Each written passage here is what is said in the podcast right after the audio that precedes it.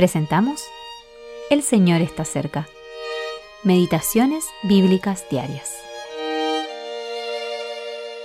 Meditación para el día 8 de agosto de 2023. Cuando hayan padecido por un poco de tiempo, el Dios de toda gracia, que los ha llamado a su eterna gloria en Cristo Jesús, Él mismo los restaurará, los afirmará, los fortalecerá y los establecerá. Primera de Pedro capítulo 5 versículo 10. Versión Reina Valera 2015. El llamamiento divino. Décimo primera parte. Camino a la gloria. El Señor le encomendó tareas especiales al apóstol Pedro, pues él era un instrumento preparado por el Maestro. Pedro era un hombre muy práctico, y les escribió a todos los creyentes para que crecieran en la gracia y el conocimiento de nuestro Señor y Salvador Jesucristo. Segunda de Pedro capítulo 3 versículo 18.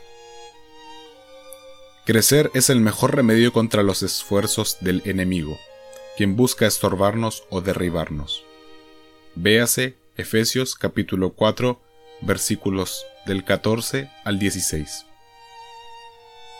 El propósito, el consejo y la gracia de Dios son suficientes para proveer todo lo necesario para afrontar, aceptar todos los desafíos mediante su llamamiento. Dios nos ha sacado de este mundo que yace bajo el maligno y cuyo líder es Satanás, el Dios de este siglo. El llamamiento de Dios también nos ha puesto en el camino que lleva a la gloria eterna. Pedro insiste en que este llamamiento proviene del Dios de toda gracia, pues Él mismo es su fuente. En Dios están todos los recursos que necesitamos para salvarnos y andar por el camino de la fe nos conduce a nuestro destino celestial, que es su gloria eterna. Estos planes se llevan a cabo en Cristo Jesús, porque lo que hemos recibido ha sido forjado por Él en su obra consumada. La expresión en Cristo Jesús incluye también la obra que, en su gracia, realiza ahora en nosotros por medio del Espíritu Santo.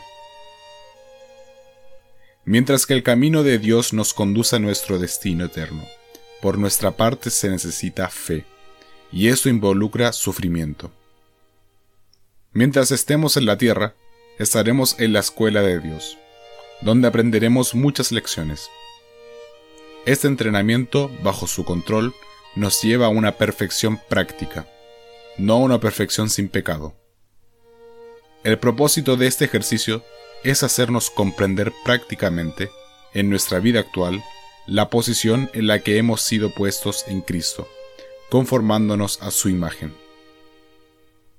Este proceso nos permite convertirnos en cristianos más fuertes, que han aprendido a confiar en Cristo y a recibir de Él todo lo que necesitan. Alfred E. Bauder